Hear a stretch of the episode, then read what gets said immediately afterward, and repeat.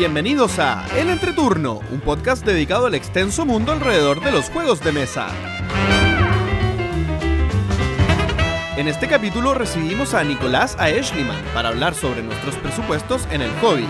Les compartimos una historia enviada por Juan Pablo Vargas y además tendremos un minuto de gloria. Que disfruten el entreturno.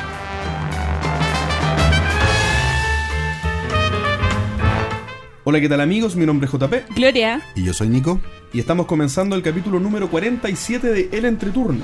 Estamos grabando el martes 21 de agosto, el capítulo que saldrá el martes 28 de agosto. ¿Cómo están chicos? Muy bien. Aquí sobreviviendo. Sobreviviendo. Ah, esa es típica de Pancho. Esa- claro. Oye, vivimos en Santiago. Sí, es verdad, es un con- constante sobrevivir. no, no, no se puede llamar vivir lo que uno hace en esta ciudad.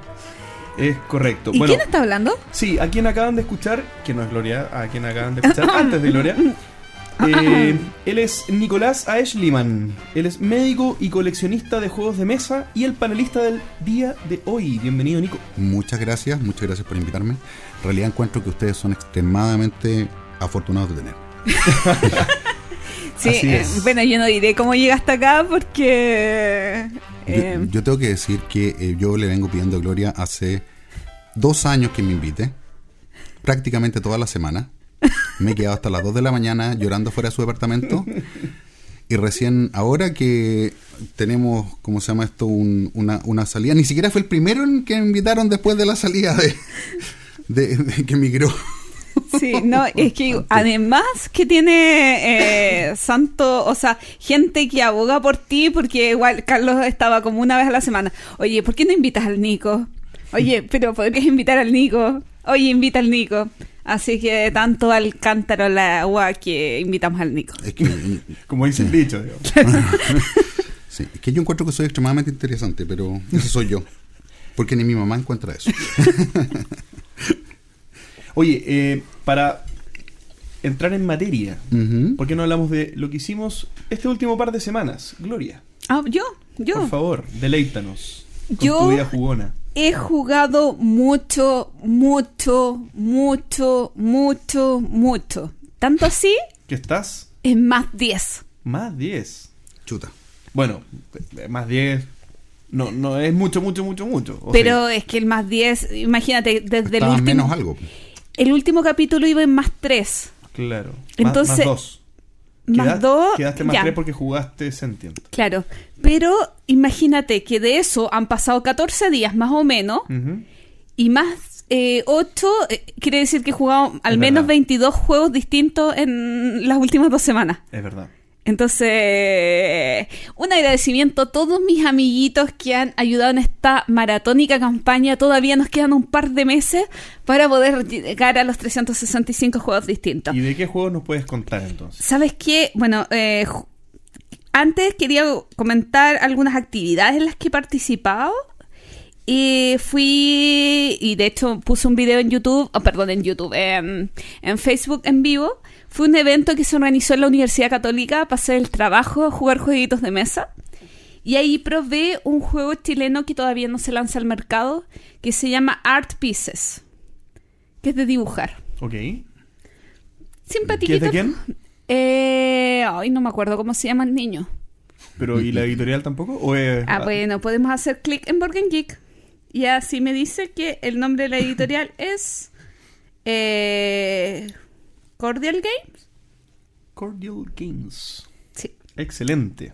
Ya, pero lo que sí les quiero contar es que, bueno, eh, el fin de semana pasado fui a la casa de un amigo porque eh, tenía muchas ganas de por fin tener una partida eh, de Transatlantic, pero eh, jugando la partida completa. Porque no sé si recuerdan que les conté que tuve una gran decepción jugando ese juego cuando me dejaron a mitad de partida. Y sufrí mucho porque yo quería jugarlo. De hecho, era mi top 4 de los juegos más esperados de ese en 2017. Ok. Y necesitaba jugarlo y odié mucho a la niña que dijo, ay, me- es que me tengo que ir. Ay, es que mañana tengo una reunión a las 9. Ay, todos trabajamos a las 9. Ya, pero bueno. Ok. ¿Y cómo fue? No, muy bien. Muy buena partida. Pero no quiero hablar de ese juego, sino del que jugué después. Ya. Bueno, es espérate, espérate, para, para, para. Dijiste que era muy bueno, que lo estabas esperando, pero no a hablar de juego. no, no voy a hablar de ese juego. Ok. Voy a hablar de Pero- Food Chain Magnate, Ah, chuta. Ok. que fue el juego que jugué posterior a eh, Transatlantic. Palabras mayores. Muy... A ver, Muy feo. No, me da lo mismo. me da lo mismo si el juego es bonito o feo. Hasta la mitad de la partida me encantó el juego. Realmente me gustó mucho. Y a pesar de que tiene eh, texto las cartas, para mí que no sé nada de inglés no fue complicado. Porque es súper lógico lo que hacen las los distintos niveles de las cartas. Ok. Y no tiene tanto texto. Sí, pero yo soy súper ñorda en el inglés. Ya. Claro, lo preferiría en español, me sería más fácil en español, pero se asimila bien. Por asimilar es distinto a entender y armar una estrategia y tratar de ganar, pero la jugabilidad fue muy buena, salvo después de la mitad del juego. ¿Por? Fue terrible, ¿Por qué? horrible. ¿Qué lo hizo terrible? No, lo que pasa es que una persona en la mesa comenzó a hacer unos combos de una manera bastante degenerada. A ver, Eh, eh, perdón. Eso requiere Sí, cierta sí, explicación, sí. creo yo. Eh, Estamos transmitiendo para toda Latinoamérica, por no, favor. No, lo- y a lo que iba es que hubo muchos turnos que yo no pude realizar nada productivo porque una persona que no llevaba ni un punto a la mitad del juego comenzó a puntuar y hacer unos mega upa- hiper ultra combos. O sea, empezó a jugar bien. No, es que, es que a eso quería llegar. Eh, que, que hicieron que el juego me fuera muy desagradable. ¿A qué voy con desagradable? Cuando tú te das cuenta, más allá de que vayas a ganar o perder, que tú no tienes nada que hacer en el juego. Pero en la mañana siguiente mm, me desperté, prendí internet en mi celular y comenzaron los mensajes. Jugamos mal el juego. Ah, Esta regla, esto no se podía hacer. Que era lo que causaba los combos infinitos. Por supuesto. Y después, a la hora, otro mensaje de mi otro amigo. Oye, jugamos mal el juego. Esto no se podía hacer. Y es como... Claro, para mí tenía toda la lógica, porque después del juego nos quedamos conversando de que él había hecho muchos combos porque, en cierto modo, nosotros lo habíamos dejado ganar. Pero a mí no me hacía sentido eso. Sí, es verdad que lo dejamos ganar en cierto modo pero tampoco había muchas cosas que, de nuestro ju- juego que fueran a impedir que él pudiera comprar cartas. Oye, ¿y la parte que sí te gustó del juego, la primera mitad, eh, sí la jugaron bien? ¿O también tenía errores? Siempre la jugamos mal. Pero en la primera parte del juego no se, nos se hacía notar Claro, esta falla de las reglas. está bien. Por lo tanto, el juego, jugándolo normal, me debería encantar. Esa es como la conclusión de esto. Oye, pregunta, ¿y lo tendrías? En español, sí. Es que no existe en español, creo yo. Pero la esperanza es lo último que se pierde. pero yo creo que Ahora, se puede hablar con Splotter. Eh, no, Explorer es súper complicado con el tema de las licencias, dicen. Sí. De- sí, de licenciar su juego. Pero, Un llamado a las editoriales chilenas. no, pero ¿sabes qué? Eh, no sé si lo tendría ahora que lo analiza. Que no sé si... No, ¿sabes que No lo encontré tan complicado. Para ser un juego complicado no lo encontré complicado de explicar. Mm. Salvo que sí tendría que leerme las reglas y ver cuáles fueron los errores que hicimos, porque cometimos al menos dos errores en la ejecución del juego. Bueno, en general los, los juegos de Splotter son son bien cer- bien cuadraditos, bien cerraditos, bien eh, armados, pero una, una regla los echa a perder enteros, porque justamente no, no dan espacio a, a equivocarse. Mm. Sí, eh, la, la regla principal en que nos equivocamos es que tú tienes un, un administrador de la compañía, un CEO, y, y tú puedes contratar a hasta tres personas que asuman su cargo y ellos puedan eh, tener eh, en el organigrama de la organización otros empleados a su cargo. Esa es la regla. Nosotros jugamos que se podía tener todos los subadministradores del mundo.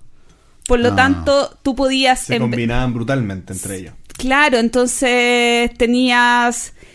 De hecho, yo, yo debo decir que yo no lo jugué mal porque yo no compré más administradores. Yo tenía tres en la baraja Pero no porque no quisiste comprar más. porque no quise comprar más. eh, porque me, me dediqué a comprar otras cosas, pero ah, un amigo tenía 10, 8. Ok. Entonces volvió, volvió loco el sistema. Pero en el fondo, a pesar de eso, me gustó. Y lo quiero volver a jugar. Sí, por supuesto, tienes que jugarlo de nuevo. Eso de mi vida lúdica, creo. Nicolás. Bueno, mi, mi vida lúdica en realidad ha estado, como siempre, media seca, pero eh, jugué un juego que me gustó harto, que no tenía tantas expectativas, que es el juego Tierras Bajas. Sí, vi fotos de eso. ¿De? Lowlands. No. De- no es de V, pero casi. es un. Es un eh, UBI Approved Game. Ok. Y, no, Eh, y literalmente sí, aparece como un timbre. Ah, ¿en serio? Sí. Así como el timbre de, de- ¿cómo se llama esto? De Dice Tower. De Dice Tower. Eh, eh, pero esto es, es de... Es como un ahijado de V. Sí, es un, eh, son... Yo creo que son, eh, no, no sé si son hermanos o marido y mujer, Claudia Partenheimer y Ralph Partenheimer. Eh, es un juego eh, que uno se dedica a cultivar o criar ovejitas y a la medida que uno va criando, eh, viene, como está uno, se supone que en las tierras, eh, las tierras bajas de, de Holanda, eh, empieza a avanzar el agua. Y uno tiene que dividir sus fuerzas entre desarrollar tu, tu granja o construir un dique para que, la, Sí. para que el agua no, no avance. No, En la medida que tú vas avanzando, vas sacando cartas que van diciendo cuánto avanza el agua. Y en la medida, como se llama esto, y tú cada cierto tiempo se juega en, si mal recuerdo, en cuatro turnos, eh, tú vas viendo según eh, si el agua pasa o no pasa, el dique es lo que va pasando. Básicamente lo, lo- lo muy interesante de este juego es que la diferencia si pasa o no pasa el agua es las cosas que se puntúan, las cosas que valen más. Si es que valen más las ovejas o vale más lo que tú pusiste para el dique. Entonces es hay que hacer un balance, hay que ver para dónde va el juego. Si la gente se dedica a mientras más ovejas uno haga menos dique, es menos valen las ovejas. ok. Mientras más dique haga uno, más valen las, las ovejas. Y decir que el dique es colaborativo. Todos ponen para el dique. Las ovejas, las plantaciones son individuales, pero el dique es colaborativo. Pero el dique, sa- eh, construir el dique te da un beneficio también a ti. O, Proteger o- tus ovejas. O sea, proteger tu... eh, No, claro, pero. Y tú tienes que, o sea, cuando tú haces dique, tú le puedes ofrecer a otra persona. ¿Quieres ayudarme en el dique? Y la persona puede decir sí o no. Pero decir sí significa ocupar recursos de él. Ok, pero tú ganas algo en- directamente por construir en el dique, Eh, más tú- allá de la tú- protección de la oveja. No, pues tú ganas puntos al final. Ah, por eso, ya. Entonces, la medida que tú avanzas en un, en un track de dique, ok. ganas más puntos. Entonces, al, final del, del juego es muy interesante porque tú durante todo el juego estás balanceando, estás viendo qué, es lo que está haciendo el resto. Si estás todos participando en el dique, tú quieres tener ovejas. Porque va- van a costar más. Pero si están todos haciendo, reproduciendo ovejas, tú quieres ir al dique, pero el, el- si, si no tienes suficiente dique, las ovejas valen menos. En- Entonces, es un juego que, sinceramente, hasta que no contamos los puntos, no sabía quién iba a ganar. ¿De cuántos lo jugaste? De tres. Me, me tinca un buen número, ¿no? Sí, no, no sé cómo hubiera quedado con cuatro. Yo creo que lo, lo entretenido que hubiera sido con cuatro es que uh, era más, hubiera sido más difícil predecir para dónde iba el, el cuento, porque con, con tres uno puede un poco manejar a quien le ofrece. Pero probablemente más dificultad en, en predecir lo, lo haría menos atractivo el juego, ¿no? Mm, No lo sé, fíjate, pero, pero me gustaría jugarlo con cuatro en realidad. Pero además, la otra cosa que invitar. la materialidad del juego es maravillosa. Al principio no entendía muy bien cómo funcionaba, porque el dique lo, uno va acumulando piezas que son como palitos de yenga. Sí. Ok. Eh, y tú, los primeros palitos O- de yenga, como serpientes de animal sobre animal. sí, no, sí, pero esos son los, eso es el agua. Ah, ¿esa es el agua? Ese es el agua. Ah, el que dique son como palitos de yenga. Entonces, el, el primer nivel, por decirte, uno completa el dique con tres palitos. Y después el segundo nivel, ya para poner un palito, son cuatro palitos. Y el- vale lo mismo que cada uno de los tres palitos de abajo. Y después ya son seis palitos arriba. Entonces, cada vez te cuesta más construir el dique. Y por otro lado, tienes estos palitos, como tú dices, que son como serpientes de animal sobre animal. Que, que uno los va amontonando y cuando uno se pone el tablero y te pones al otro lado, tú efectivamente sientes que te imaginas la ola viniendo sobre tu ovejita y tus ovejitas se van a transformar en crutones, pues, porque Y la portada de la oveja, bueno, ah, siguiendo con el tema de que es un juego eh, eh, con el sello de V, es la portada de Clement France. Sí. La oveja de la portada que te mira con cara de te voy a comer. Sí, no, es en realidad la portada. La portada, nosotros jugamos la, la, la versión, o sea, no jugamos la versión en español, Tierras Bajas, no Lowlands, que básicamente es igual, pero eh, eh, la, la oveja en realidad no es muy. No, no, no, no llama mucho. Pero, pero es bonito, el juego es muy bonito. Es muy sencillo, muy eh, del punto de vista de, de arte se parece bastante a al Cavern, al, al Clemens Franz. Sí, es la misma cuestión. Pero, pero es muy entretenido. Así que lo recomiendo. De Ah, mira. Oye, bueno, eh, entre paréntesis, eh, aquí en Board Game Geek eh, al menos dice que es mejor jugarlo de a 3, pero entre muy poquitos que han votado, así que está por verse. Eh, por mi parte, les comento, me- se me cerró aquí la aplicación, así que vamos a leer acá. Les comento que eh, esto es en conjunto con Gloria, en verdad. Oh. Y acá tengo que hacer una confesión vergonzosa de mi parte. Oh. Eh, de- sí. sí. Después de grabar el capítulo 46 con Axel, jugamos un juego llamado Sentient. Que está exactamente ahí. Ustedes lo pueden ver. Miren mi video, está ahí. Mm. Eh, es un juego que en algún momento lo expliqué en el capítulo. eh, en el que uno tiene unos dados, uno tira los dados y juega toda la ronda con las caras de los dados como los tienen. Los dados se ponen en una fila eh, frente a uno, eh, uno al lado del otro, y uno va comprando unas cartas que tiene que hacer calzar entre dos dados.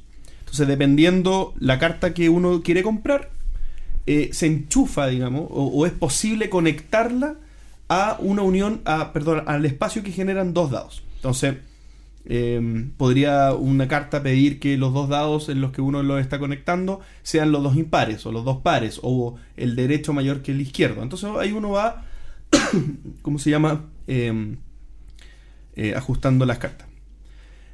Es muy entretenido y yo creía que era un poco menos entretenido, la verdad, porque lo había jugado mal siempre.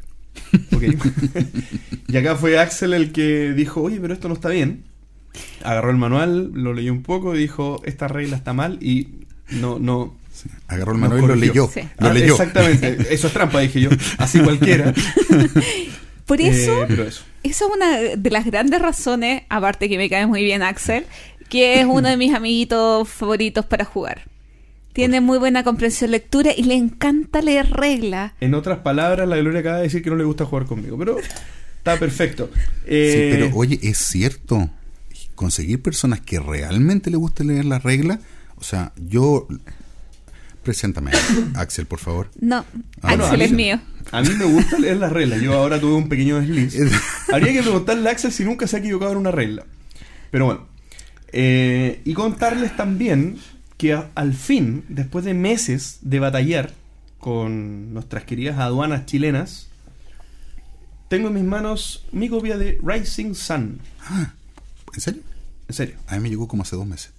Oh. Sí, a mucha gente. Adu- aduana mediante, inclusive. Sí, eh, bueno, lo que pasa es que aduana mediante y, a- y error mío mediante también, porque en el fondo en algún capítulo conté que se me había olvidado pagar el envío del, del Kickstarter, Ah, eso es porque importante. dejé pasar el link de, de- de- de pagar el, el envío. Así que eso sumado a que nuestras queridas aduanas se demoran mucho, me acaba de llegar hace unos días atrás el Rising Sun. Que no es solamente el Rising Sun, Eh, sino tiene un tapete gigantesco. Sí, está el tapete, están la- las Ah, expansiones. lo pediste con todo. Lo pedí con todo menos el libro de arte. Ah, yo lo pedí con libro de arte. Ah, que era, Completista. que era lo que no me, no me. No era, del, no era de juego, era de arte, por lo tanto Sí. lo dejé fuera. Y eh, comentarles que lo jugamos el fin de semana con Omar y Pancho y mi hermano, Sebastián. ¿Pancho existe? Pancho volvió a Costa Rica, de hecho. Sí. Oh. pero está divagando como un alma en pena antes de irse a Alemania. Y el juego me gustó harto, bastante. Eh, debo decir que como lo he jugado solamente una vez y es un juego que tiene mucha negociación, todavía no sé si me gusta mucho más de lo que podría gustarme. Porque pasó que, como es un. Bueno, no, no voy a explicar el juego porque es un poco denso, un poco largo. eh, pero sí es un juego que se basa mucho en la negociación. Y es un juego que tiene, eh, que tiene eh, en, la, en el diseño del propio juego una mecánica de negociación. O sea, te dice, oye, se puede negociar en esta fase, en esta no. Se pueden negociar físicamente las monedas y, los, y las fichas de ejército. Eh, en- y, y- y hay un párrafo, digamos, en el, en el manual donde te explican cuáles son las condiciones en las que sí se puede negociar, cuáles son las en las que no. Eh, y es un juego que depende altamente de esa, de esa, de esa mecánica. Entonces pasa que cuando uno está eh, empezando a jugar por primera vez, y, y- en el fondo eh, hay una, una- fase que es la ceremonia del té, donde es la, la- la- fase en la que uno hace las alianzas con el resto de, los jugadores, uno no encuentra motivos para hacer una alianza. Y uno, y uno en el fondo al, al final dice, bueno, para no estar sin alianza, aliémonos. Ok. Pero no hay una. no hay un trasfondo un poco eh, estratégico de los jugadores para tomar ciertos partidos y ciertas decisiones con base en este, en esta mecánica que les digo que son las alianzas y, y las negociaciones propiamente tal. Entonces no las usamos mucho. Y el juego en su mecánica ya de, de- de control de área y, y- y como lo que te termina dando los puntos, es un juego que tal vez, como decía Carlos la vez que lo explicaba, no innova tanto en ese lado eh, solamente por esas mecánicas, digamos. Eh, eh, es la conjunción de, de la negociación y control de área y otras mecánicas adicionales que yo creo que hace que, que sea un juego más innovador. Y comparado con el Blood Rage, porque hasta Eric Mm. Lang en algún minuto dijo que el sucesor espiritual del Blood Claro. Rage era el, el- este otro este juego. La, la verdad yo no los encuentro tan parecidos como, como juego. eh, en Blood Rage no se negocia. En Ujú. Rage es un juego de estrategia en el que uno... eh, Bueno, eso es lo que dijo que le había agregado. Ese era el twist que ese tenía era el twist. eh, que tenía este juego respecto al otro, que lo había mejorado, según él le había complejizado la le había gen- había generado la interacción, porque el otro era como muy cuadradito. Exactamente. Y yo, yo claro, da- dado que lo que estoy explicando ahora yo de- eh, lamentablemente solamente lo he jugado una vez, entonces como estoy contando ahora que no le sacamos mucho partido a este adicional que dices tú que Eric Lang agregó a Blood Rage, eh, me gusta más Blood Rage hoy. Blood. Rage es uno de mis juegos favoritos y creo que es un juego que eh, puedo jugar en 90 minutos.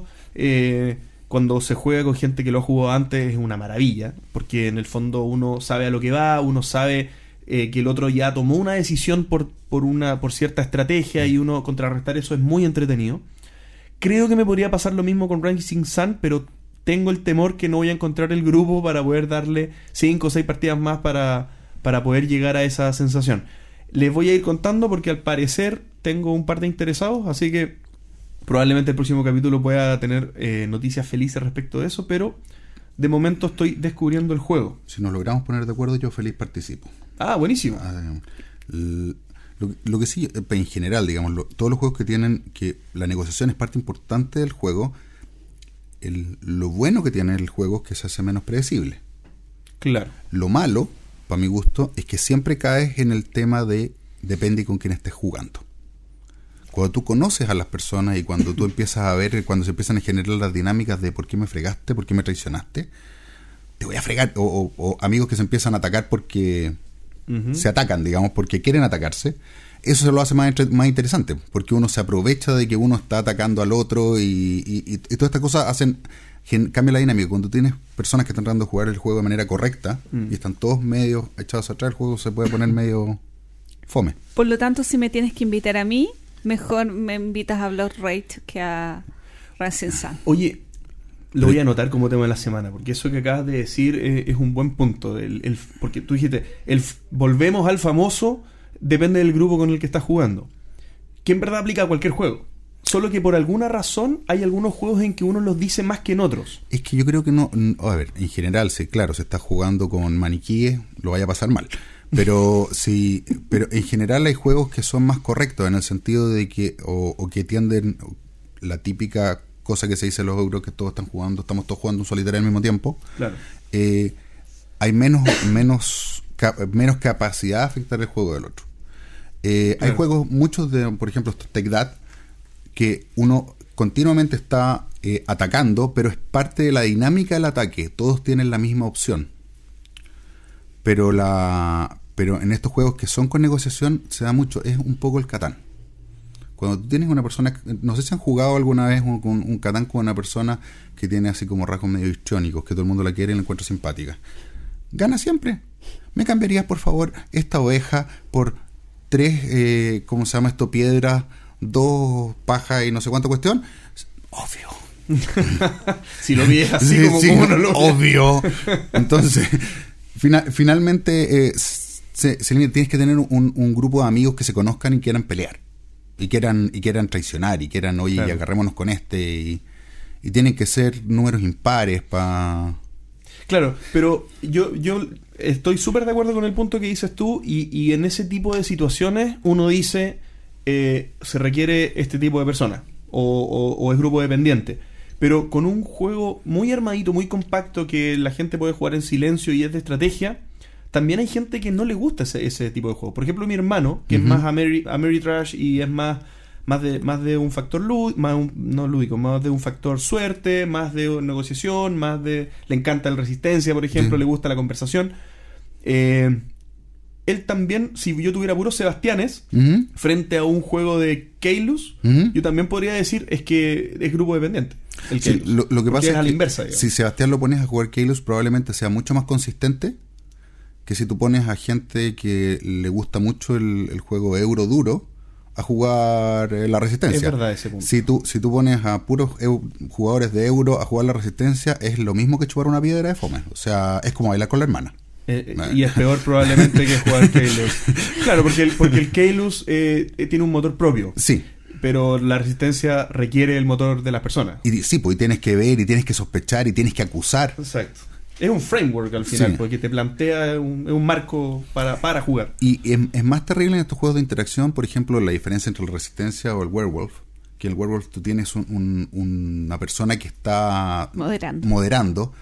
Si tienes un buen moderador, puedes hacer que, al igual que uno de estas dinámicas de, de- de- de cuando juntan a toda la gente del trabajo y hacen dinámicas de- para que seamos todos amigos. eh, si tienes un buen moderador, puedes hacer que un grupo súper disímil que no se conozca lo pase espectacular con un werewolf y se conozca por el werewolf. En cambio, si en el, en el- en no tienes una persona así como un jugador alfa o un par de jugadores alfa en un resistencia, la cuestión va a ser muy fome. Claro, nadie se va a traer a romper el Y hielo, lo- todo y la, va a partir la muy cuestión, tibio. y, no, y no- y no- y no- no quiero decir nada porque no vaya a ser qué. Y estamos en Chile. Ah, Para, para, para nuestros audio escuchas hispanoparlantes, estamos en Chile. No se nos da la interacción mucho. Exactamente.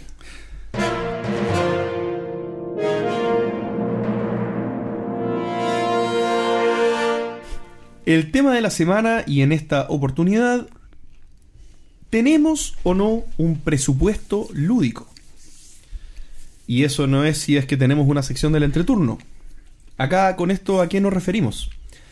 Eh, tenemos una manera ordenada, eh, pensada, estructurada de definir cuánto dinero vamos a eh, dejar destinado al hobby, ya sea obviamente para juegos de mesa, pero también para todas las cosas que están alrededor de los juegos de mesa, como pudieran ser convenciones u otras cosas. Eh, ¿Por qué la pregunta es si tenemos o no un presupuesto y no cómo armamos nuestro presupuesto? Porque hay una posible respuesta a esta pregunta que sea no tengo un presupuesto y eh, uso el estómago para decidir, digamos, lo que se compra o lo que no se compra. Voy a pedir la palabra a Nicolás para que parta con su opinión, o su testimonio más bien. Mm, bu- buen punto sea el estómago. En realidad mi estómago eh, no me aconseja mucho porque Tienes que luchar contra él más bien.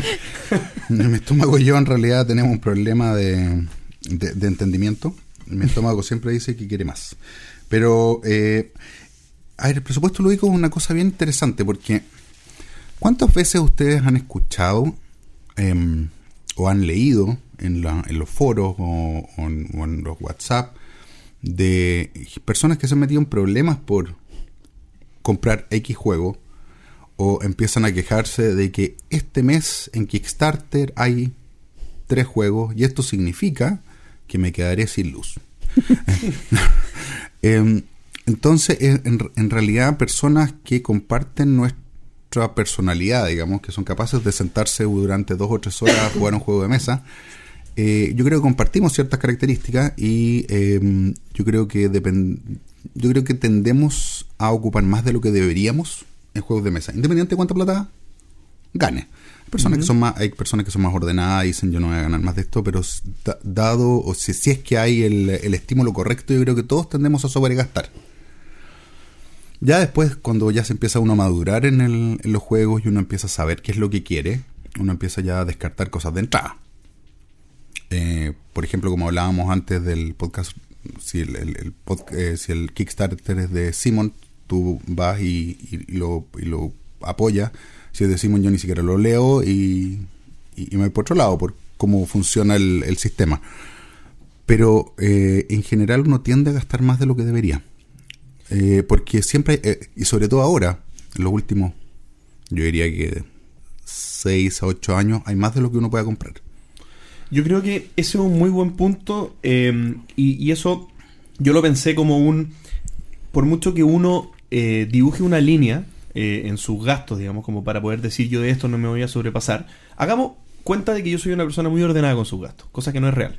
Pero si lo fuera, y yo dibujar una línea de gastos máxima para... y de ahí no pasarme en juegos de mesa, pasa que el culto de lo nuevo al cual pertenezco constantemente te bombardea de cosas que no, no ellos no, no saben que tú te pusiste una línea.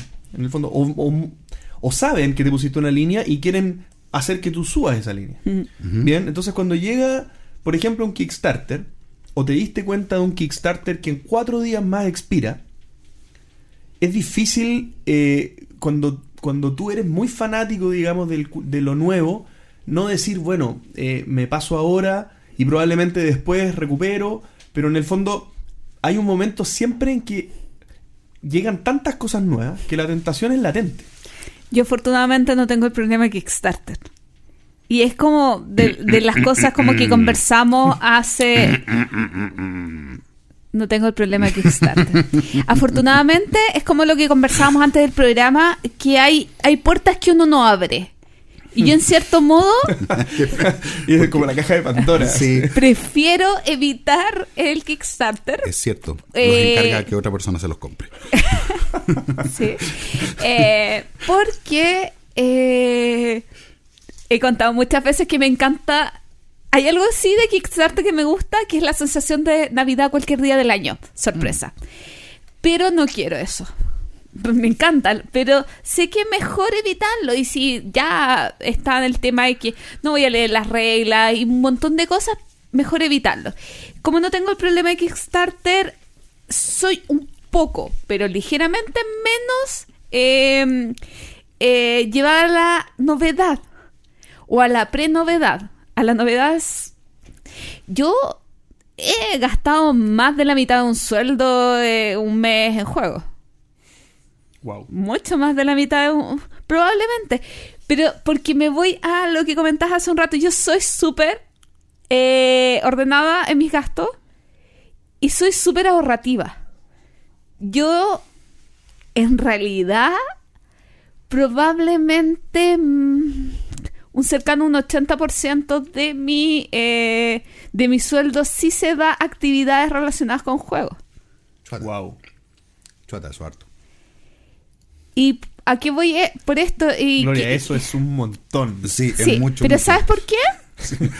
Porque yo los últimos tres, incluso quizás los últimos cuatro años, he estado en, en, la idea del viaje, de distintos viajes. El viaje anterior a Essen, que estuve un mes en Europa, y que eso todo tiene relación con los juegos. Claro. Y que eso ha continuado esa senda de ahorro hasta el día de hoy, que ahora me voy dos meses a Europa, necesito más dinero, y que también tiene todo que ver con los juegos. Entonces yo tengo una gran capacidad de ahorro. O sea, perdón, tengo un... genero poco gasto, más que ahorro. No, o sea, generar gasto, pero en otras palabras, ahorrar. Sí, pero... El punto es que también depende de cuál, en qué etapa de la vida estás jugando. Sola, triste y abandonada. No, no, no. Vamos allá, porque hay personas, por ejemplo, y uno lo ve en la medida que van cambiando las etapas, hay personas y, y- y tiene que ver con las etapas de gasto y las etapas de ingreso. Porque, claro, cuando uno es más joven tiene ingresos en general más bajos, a menos que uno no se dedique al narcotráfico. eh, y- y- pero uno tiene más capacidad de gasto. Porque uno, uno, uno, ¿cómo se llama esto? Gasta menos. Y después, en la medida que uno empieza a adquirir compromisos, uno no se da cuenta y en realidad está gastando la mayor parte de su sueldo y no te, das- no te diste cuenta y estás pagando colegio. Y, y ahí uno tiene que empezar a, a, a ver, a priorizar. Pero eso se da junto con un, aumento de los ingresos. Claro. Entonces uno puede decir, sabes que porcentualmente estoy gastando menos, pero en realidad es más plata. O más dinero, como dices tú. Que para nuestro radio escuchas, plata es igual a dinero. La, mm, y entonces eso, eh, eso es muy importante. Ahora, yo he visto gente gastar mucho, mucho, mucho dinero en, en juegos, pero depende del mes, depende también de la situación. Nosotros somos todos los jugadores de, mesa, somos todos medio obsesivos. Y hay, hay ciertas cosas que gatillan nuestro, nuestro, nuestros clic, hacen clic en nuestra obsesividad, en nuestro deseo de tener, en nuestro... Y si esas cosas se juntan, empezamos con el cuento ya. El próximo mes entonces no voy a no voy a comprar nada. Mentiras, eso son puras mentiras. Por eso, en los próximos dos meses no voy a comprar nada. En Sí. realidad voy a postergar. Yo sé que mi cama tiene un tremendo hoyo al medio y que iba a cambiarla. Pero yo puedo dormir dos meses más en la cama por apoyar este último Kickstarter o por comprar la edición especial de... Sí, yo recuerdo un mes que hice un, un pedido a Alemania y dos pedidos a España en un mismo mes. Y cada pedido más o menos de 10 kilos. ¿En serio? De juego, sí. Tienes un problema. sí. Empecemos entonces la consulta. Sí, yo, yo eh, dado que yo no tengo apego, digamos, excesivo, obviamente tengo cierto apego porque tengo juegos, eh, pero no tengo un apego excesivo tal vez a los juegos si no les doy una utilidad. Y la utilidad específica de jugarlos, porque podríamos hablar de la utilidad que uno le puede dar a los juegos eh, en otros temas también, pero dado eso, yo considero el tema de tener juegos como como una situación que yo necesito que se mantenga. Es como una membresía a un club o algo. ¿Bien? Cuando yo, por ejemplo, pago Netflix todos los meses, yo sé que mientras lo pago lo tengo y si lo dejo de pagar, lo, se corta y ya no lo tengo nunca más. En, yo perteneciendo al culto de lo nuevo, como dije antes, y estando comprando continuamente nuevos juegos y dispuesto a vender los antiguos, yo sé que en el neto estoy metiendo más plata de la que gano, porque los juegos que voy vendiendo los, los vendo con cierto porcentaje menor. Pero esta plata que yo meto mensualmente mantiene una ludoteca que para mí es eh, de, mi, de, mi, de mi interés. Bien. Y es. Yo lo, yo lo veo muy similar al, a tal vez si yo tuviera la moto que la vendí. Ujú. Porque, porque fui consecuente con el hobby que tengo ahora. Y eh, para mí es similar a la mantención de mi moto. Bien, porque yo tenía que asegurarme de hacer los cambios de aceite. de- yo sé que tal vez es menor el, el gasto, pero, pero me refiero a que yo tenía que mensualmente desembolsar una plata para yo poder tener otro hobby. La pregunta es si tú... ¿Tú podrías no tener hobbies? No, yo no. Yo, yo creo que ah, tenía varios otros hobbies que yo les dedicaba mucho más tiempo, pero con, con los juegos de mesa se transformó en el 90% de mi ocio este tema. Y la, O más. Y, la otra pregunta es, eh, tú en este minuto, tú, ¿cuántos tienes como cuántos? ¿200 Unos juegos? 200 juegos, Ya. sí. De esos 200 juegos, ¿tú podrías disminuir tu ludoteca a 10 juegos? De hecho, tengo la venta 40 ahora. No, pero esos son, lo dejan 160. Ah, bajar a 10. Sí. O digamos, ¿tú podrías vender todo tu ludoteca o siempre te tendrías que dejar algún juego? No, tendría que dejarme alguno. Y es que estoy jugando algunos. No, no, pero juegos que no estuvieras jugando. Sí, los podría dejar, creo que sí. No hay ningún juego que tú te guardarías por motivos sentimentales, por motivos... Así que tú dices, ¿sabes que este juego no lo vendería jamás? ¿Cuál? El Café Internacional, porque fue el primer juego de mesa que tuve en mi vida. Uh, Y ese juego no lo venderías por nada. Mm, no. ¿Viste? ¿Viste? O sea, al final uno, uno, un- los juegos de mesa tienen, eh, tienen varios niveles. Una cosa es el- la, la parte lúdica, el juntarse, el, la cosa social, el desafío intelectual, el compartir, pero también está la- la- el, el- el coleccionar, el, el- el tener, el ver lo nuevo. Son muchos factores distintos que uno lo hacen tener un hobby como este. Una parte importante del coleccionismo, hay algunos que le damos más importancia al coleccionismo que otras cosas. Hay, unas hay otras personas que no están apegadas en ningún juego y de los dan vueltas, los dan vueltas, los dan vueltas, no tienen ningún juego que... Claro, que, que yo voy más por ese lado con algunas excepciones. Lo, lo doy vuelta, pero hay, algo, hay un par que tal vez no, no, no me desharía de ello. Pero, pero en el fondo eh, es, es lo, es lo que... eh, en el fondo hay distintas situaciones que hacen que el presupuesto pueda ir cambiando. Yo, yo creo que, por ejemplo, cuando yo tenía 30 juegos, eh, que fue como el punto de inflexión, no o menos, tal vez 15 juegos, y fue el punto de inflexión en el que yo dije, caramba, aquí hay algo serio, me, me encanta esta cuestión, quiero, quiero, quiero explorar mucho más esto. Eh, ahí hice una inyección bastante más explosiva de, de presupuesto porque había una situación que yo sabía que, que tenía que apalancar mucho más rápido en ese momento de mi vida. Ahora que tengo 200 juegos, siento que incluso ya tengo mucho para mi gusto. eh, eh, porque no soy coleccionista, digamos, y quiero vender algunos, pero creo que ahora el, el presupuesto que yo requiero es menor, de acuerdo a lo que yo siento que del- de la cantidad de novedades que van saliendo mensualmente y las cosas que a mí me van interesando también incorporar. Es porque sabes más. Porque es, ya porque, está- es porque, claro, porque ya ser. sabes de todos los cuántos mil juegos. ¿Cuántos, cuántos se liberan Gloria en la GenCon? Ah, no tengo idea. Como mil y tanto. Pero Y en Essen son como cuatro mil, tres mil, una cosa se escucha. Ah, ¿de Puede ser. Sí, eh, o sea, eh, son injugables. O sea, en este minuto, para efectos prácticos, ¿cuántos juegos van a pasar debajo de nuestro radar? Que tal vez sean juegos excelentes. La mayoría. Ah, bueno, que sean excelentes, no sé. Es que ese es el punto. Eh, no sabemos. Claro. No, porque vamos a escuchar de 30 juegos, 50 juegos, con suerte. Claro que tiene, van a ser muy buenos, probablemente gente muy famosa, eh, pero también son los juegos que más plata le ponen la- la- las diferentes Publicidad, editoriales, la, la publicidad. Volviendo a tu tema, eh, yo comencé a JP. jugar JP. Sí, Podríamos porque- decirte FP. sí, porque, ojo, eh, JP es el que se quedó en el podcast, porque alguien me dijo, hoy yo pensé que él era Panto. Me, me decía Nicolás que el 90% no confunde. Sí, bueno. eh, yo jugué año y medio, dos años, muchos juegos de mesa antes de generarme mi colección, antes de comenzar a comprarme juegos de mesa. ¿Y con quién lo jugaba?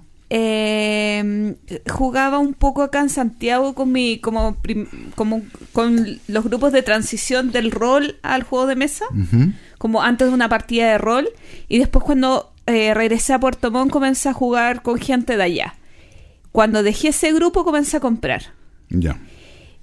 Y claro, en un inicio, eh, la cantidad de presupuesto, o sea, eh, que, que se maneja para, que en mi caso fue como, yo dejé ese grupo, fue cuáles son mis juegos favoritos de ese grupo y cuáles son los obligatorios que yo tengo que tener en mi colección. Fue como la primera inyección fuerte eh, de dinero a mi colección Claro. que debo haber pasado de, de 10 a 60 en un año. Pero yo creo que esa, ese primer momento ahí rompiste, la, ahí comenzaste una, un hobby, digamos, que antes no lo era, antes era una, ca- una cosa casual. No, era un hobby. Para mí sí era un hobby. Yo me juntaba dos veces a la semana a jugar. Ok, pero... Pero tú ya, tenías acceso a juegos, tú tenías acceso a una ludoteca. claro, yo tenía un acceso a una muy buena ludoteca. Claro, es que me- me- yo creo que me, me enredé con, lo, con, con la empezada. Sí, lo que quiero decir es que cuando tú comenzaste, tú dijiste, esto es el motivo más que un presupuesto, porque estamos hablando de los presupuestos, ¿cierto? Claro. Entonces, tú generaste un motivo súper específico. Tú dijiste, más allá del presupuesto, yo quiero A, B, C, D, E juegos. Sí. Y los tengo que tener. Si no teníais la plata en ese momento, probablemente la ibais a juntar. Entonces no es presupuesto, es quiero esos juegos y los compras. Después cuando pasa el tiempo, te das cuenta que esto ya entra en una máquina mensual en la que tú te ves gastando plata, ¿cierto? Y la pregunta es, ¿logras ordenarte y decir yo tengo una plata fija para gastar mensualmente en juegos? No. Yo, yo creo que tampoco, porque uno, uno lo que hace es limitarse. Más que asignarle una plata, ¿no? Voy a poner 50 mil pesos, voy a poner 60 mil, pues da lo mismo, voy a juntar, voy a hacer un pozo de juego. Si uno está ahorrando, como dice Gloria, para, una, para un viaje, uno puede hacer eso, porque uno, el, el- la- el- el tamaño de la inversión es muy grande. Pero mensualmente yo creo que uno va respondiendo un poco a los avatares del mercado. Uno sabe que va a llegar un juego, uno sabe que va a pedir un juego en dos meses más y uno se puede preparar para eso. Pero también uno sabe que no se puede pasar de. Mm. Ahora también uno cuando se mete de frentón en el coleccionismo uno empieza a comprar juegos, uno empieza a comprar juegos por diferentes cosas. Por ejemplo, de repente uno dice, sabes que este juego me gusta, pero también de repente uno dice, oye, este juego en particular me va a servir porque lo voy a jugar con mi familia. Este juego lo voy a jugar porque me va a servir para evangelizar. Este juego lo voy a jugar con este grupo en particular. Este juego lo voy a jugar. Este me gustó. Entonces, si uno compra todos los juegos que realmente quiere o que le tincan, eh, eh, tienes que manejar un presupuesto altísimo. Claro. Entonces, básicamente el presupuesto de juego yo creo que es la limitación del sobregasto.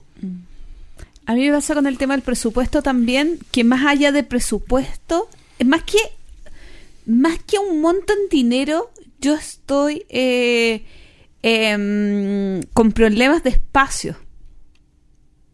Y que más que limitarme por, eh, no sé, por ejemplo, yo estoy vendiendo muchos juegos, más que limitarme para que esos juegos se eh, vendan, para tener ese dinero, es para tener el espacio para tener otro juego o para hacer otras cosas. Pero es una pero te pusiste una limitación, ¿me entiendes? Tú, Claro. tú- tú- uno, uno llega a un punto en que se empieza a limitar. Claro. Por algún motivo u otro, en el fondo. Espacio, número de juegos. Alguna vez escuché, creo que, mm, no me acuerdo quién lo dijo, que tener más de 365 juegos era, era, Cont- era- es contraproducente, claro. porque uno no podía, o sea, si uno jugaba un juego al día, con eso ya tenía, un juego al día todos los días. Eh, Te lo digo el primero de enero, no, para contar cómo me fue mi desafío. no, te fue bien, te va a ir bien, sí. Pero si le- el, pero ya colecciones, por ejemplo, Ketty, ¿cuántos juegos tienen en este minuto? ¿Mil? No, no Ma- sé cuántos del- tiene. el ma- hay, hay colecciones muy grandes.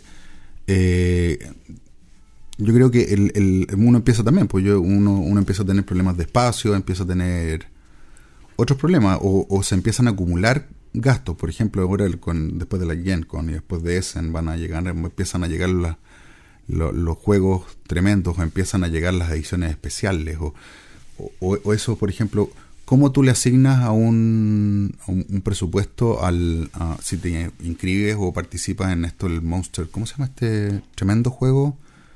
Eh, que vale carísimo. Kingdom? Dead Monster. Kingdom, Kingdom Dead Monster o el, o el Cthulhu Wars. Eh, ahí no hay presupuesto que te Claro.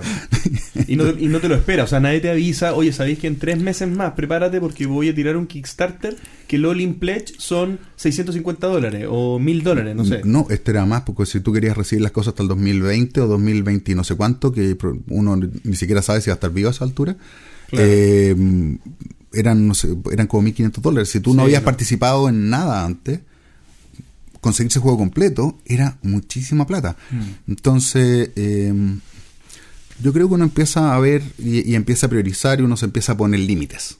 Yo, yo si pudiera ir redondeando la idea y mi opinión, eh, yo creo que el presupuesto de este hobby, cuando, sobre todo en mi caso, que de verdad eh, el culto de lo nuevo para mí es muy relevante, porque yo creo en la evolución del hobby y que es eh, juego a juego que aparece, siempre hay, o no siempre, pero hay, hay cosas que, que son de valor en, la, en, la en las nuevas propuestas de juego.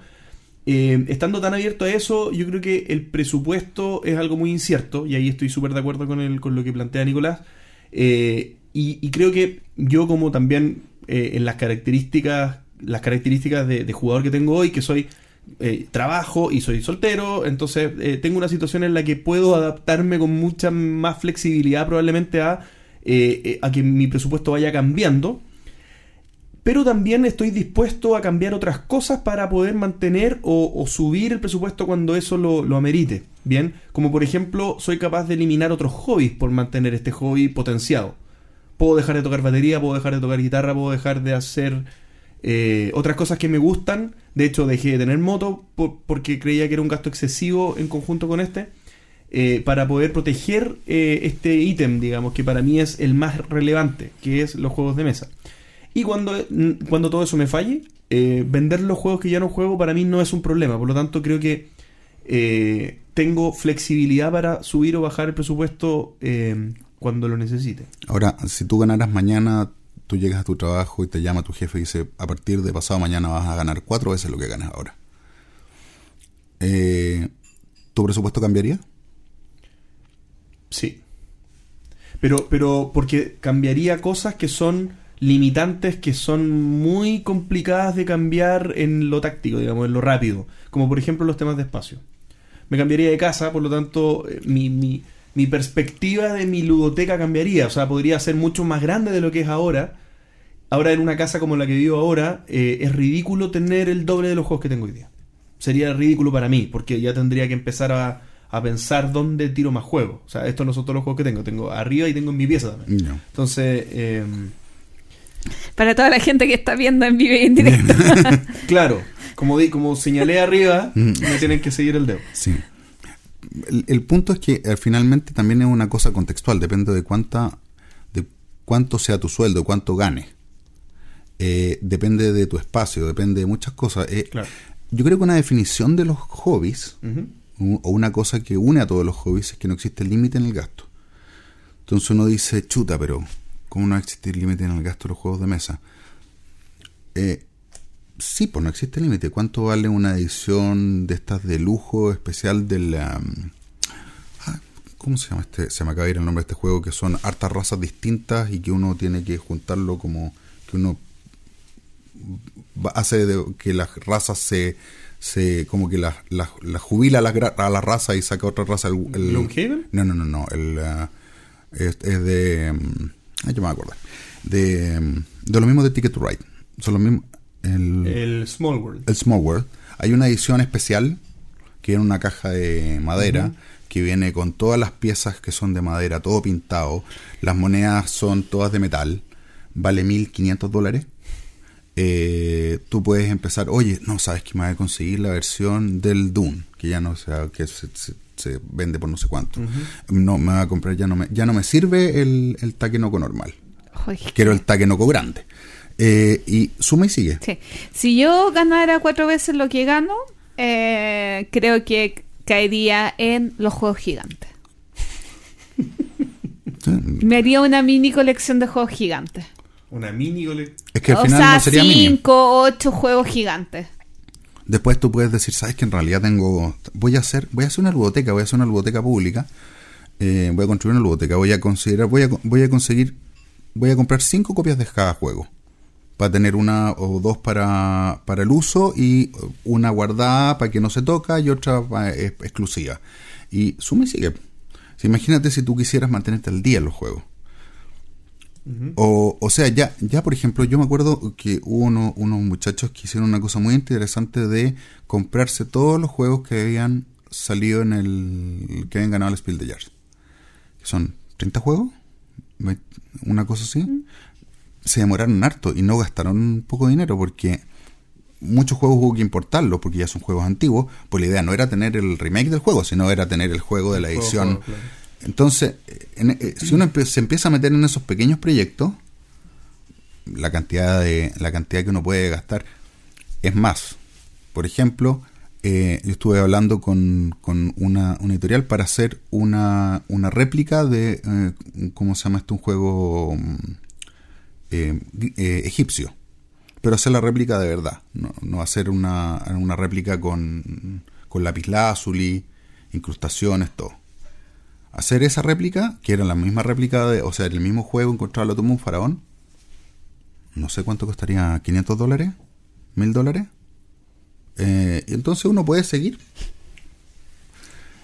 Es verdad. No, todo lo que quiera gastar.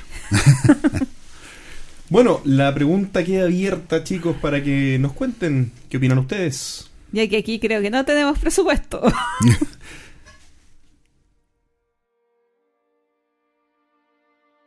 Todo estaba pensado para que fuera una entretenida noche de juegos. Nos habíamos juntado con mi novia y mis amigos a jugar unas partidas de nuestra campaña de Pandemic Legacy. Nos tocaba enfrentar la desafiante misión del mes de octubre, pero estábamos motivados y teníamos un potente equipo de personajes.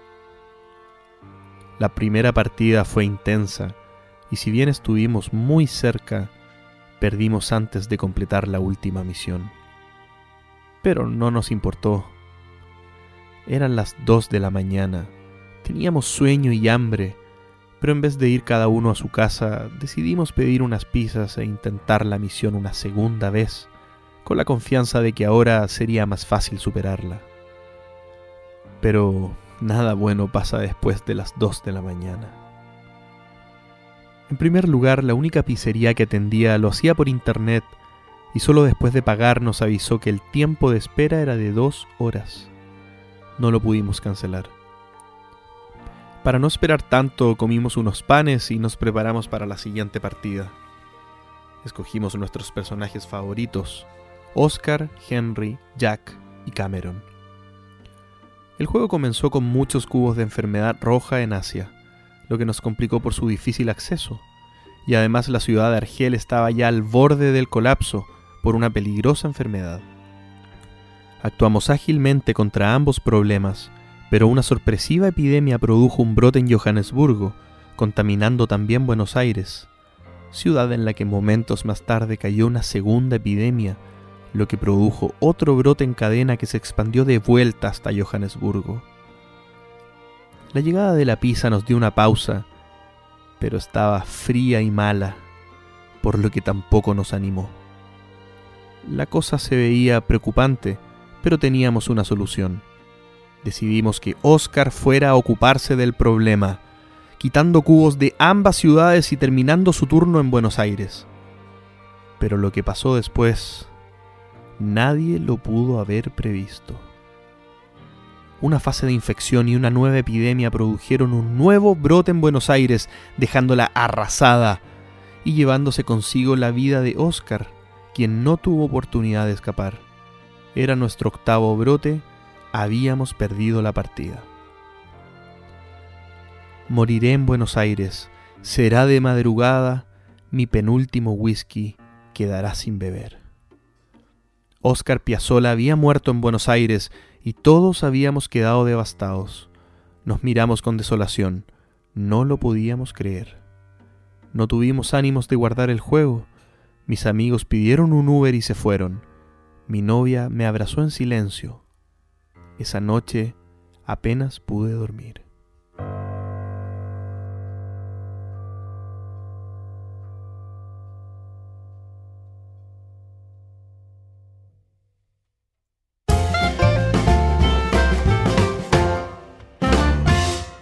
El minuto de Gloria. Cada vez que camino por la universidad, donde trabajo, veo en el mismo lugar a niños jugando colonos de Catán. Y me siento rara. por un lado digo, eh, qué bueno verlos jugar. Pero por otro lado digo, eh, Catán, guacatela. Ah, y, como que me recorre la piel ese como, oh, no me gusta Catán. Ese sentimiento negativo que me inunda eh, es principalmente porque los veo todos los días jugando Catán. Todos los días jugando Catán. Y me hace cuestionarme y eh, eh, cuestionarme esto y pensar en mi realidad actual y en el gran desafío que significa jugar 365 juegos diferentes este año. Y me pregunto, y quería plantearles este tema, eh, ¿jugar un juego hasta que se queme? ¿O disfrutar de la diferencia de los distintos helados que nos da esta vida? ¿Qué es lo que ustedes más disfrutan y por qué creen que se da este fenómeno de eh, personas que eh, solamente juegan un juego? Eh, bueno, ¿puedo partir? Porque tengo... Adelante. Muchas gracias. primero, tú lo llamas fenómeno. En algunos casos puede ser que una persona solo tenga un juego que es el caso de cuando uno tiene su primer juego. Yo, yo no creo que alguien se haya comprado su primer juego y no lo haya jugado más de una vez. O sea, cuando, cuando solamente tienes un juego y, has jugado pocos juegos, tal vez o ninguno de otras personas y solo has jugado a tu juego, el, el primer descubrimiento, no sé, ese Catán, ese Carcassonne que llegó a, a, a mostrarte que había un mundo, o ni siquiera que había un mundo, que había solo esto, lo, normal es que tú le des y le des y le des y le des partidas. Bien. Em, me parece que un paso importante para encantarse con el hobby probablemente no fue tu caso, pero, pero eh, creo que es mi caso y el de varios. Un paso importante en el encantamiento del hobby está en explorar un primer juego mucho, digamos. Porque uno de, de esa manera eh, extrapola a lo que viene después. Yo no me pregunté qué había después de Catán hasta que de alguna manera lo quemé un poquito. Porque las primeras 20 partidas yo seguía descubriendo cosas nuevas y seguía muy maravillado. Y yo, yo pensaba, ¿habrán juegos tan buenos como Catán? No creo, yo decía. Yo, yo creía que no. Yo creía que era lo mejor que había. Y, ni- y, y mi, mis ganas de explorar no, no existían. Porque estaba demasiado entretenido con el juego. Demasiado entretenido.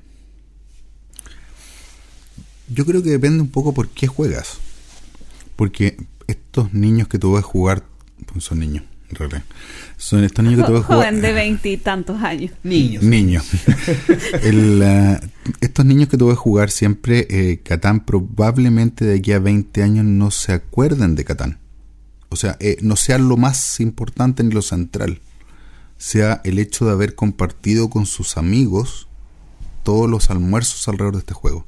Y tal vez le tengan mucho cariño al Catán como tal vez una persona hace 20 años o 30 años le tiene al Metrópoli, que eh, para mí es un juego, el Monopoly, que es un juego espantoso después de que tú lo juegas tres veces. Pero porque nosotros somos jugadores de otra raza. No todos los jugadores somos iguales. Nosotros estamos en un extremo de la campana Gauss de los jugadores. Estamos, como tú dices, en el, en, el, en el extremo. Estamos reemplazando un juego. ¿Qué juego reemplaza este que sale? ¿Qué características tiene? Hay juegos que tienen una mecánica distinta. Para muchas personas el juego es, el- la, es la cosa social eh, si el juego los invita a compartir de una manera que sea entretenida, que les permita pensar, reírse, interactuar, eh, les basta. Y puede ser el Catán, puede ser el Carcasón, y nunca van a pasar de eso. Y, y pueden jugar mil veces Catán, y lo van a encontrar maravilloso. Y tal vez si tú le pones eh, los caballeros en- en- encima, eh, que para mí es una cosa casi como maravillosa, digamos, re, re- para mí me hizo redescubrir Catán. Eh, lo encontré maravilloso, pero tal vez a estas personas le, pone, le pones la expansión arriba y lo encuentran terrible porque tienes que pensar mucho más. Te deja mucho menos espacio a la interacción. Entonces, finalmente depende por qué tú juegas el, el juego, si lo vas a terminar reventando o no reventando. Hay, hay juegos que se transforman en una eh, en una cosa media tribal. Por ejemplo, en mi caso, con la familia de mi mamá y mi bisabuelita y mi abuelita, era la canasta.